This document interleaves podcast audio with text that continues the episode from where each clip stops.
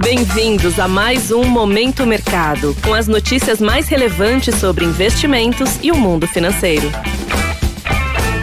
Muito bom dia para você ligado no Momento Mercado. Eu sou Tailão Oliveira e bora para mais um episódio desse podcast que te informa e te atualiza sobre o mercado financeiro. Hoje vou falar sobre o fechamento do dia 25 de novembro, sexta-feira.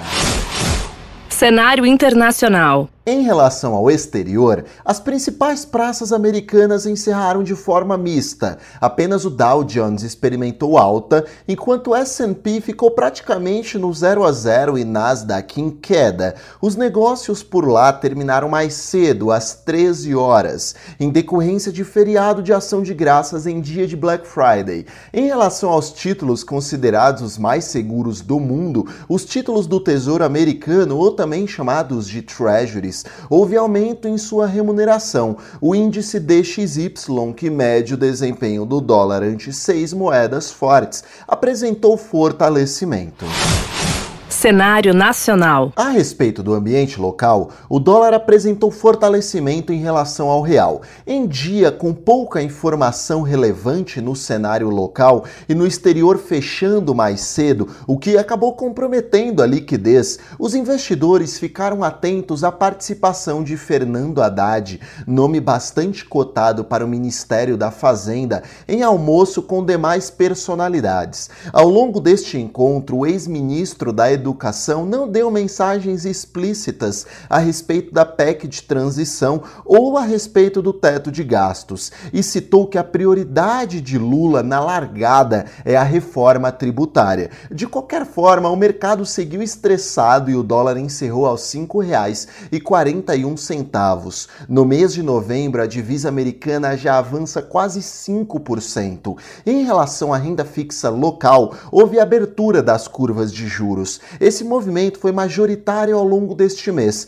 com os investidores inclusive reprecificando as possibilidades relacionadas à taxa Selic subir em patamar superior a 14%, algo que não era visualizado nos contratos de juros há um mês atrás, por exemplo. Sobre a bolsa, o Ibovespa fechou no vermelho, sem o direcionamento dos pares americanos. O índice voltou a ficar abaixo de 110 mil pontos, fechando próximo aos 109 mil. O mercado devolveu praticamente toda a alta que experimentou na quinta-feira, após informações de uma possível participação de Pércio Arida, um dos idealizadores do Plano Real, no governo do PT. Bancos, Petrobras, Vale, diversas empresas de peso tiveram queda.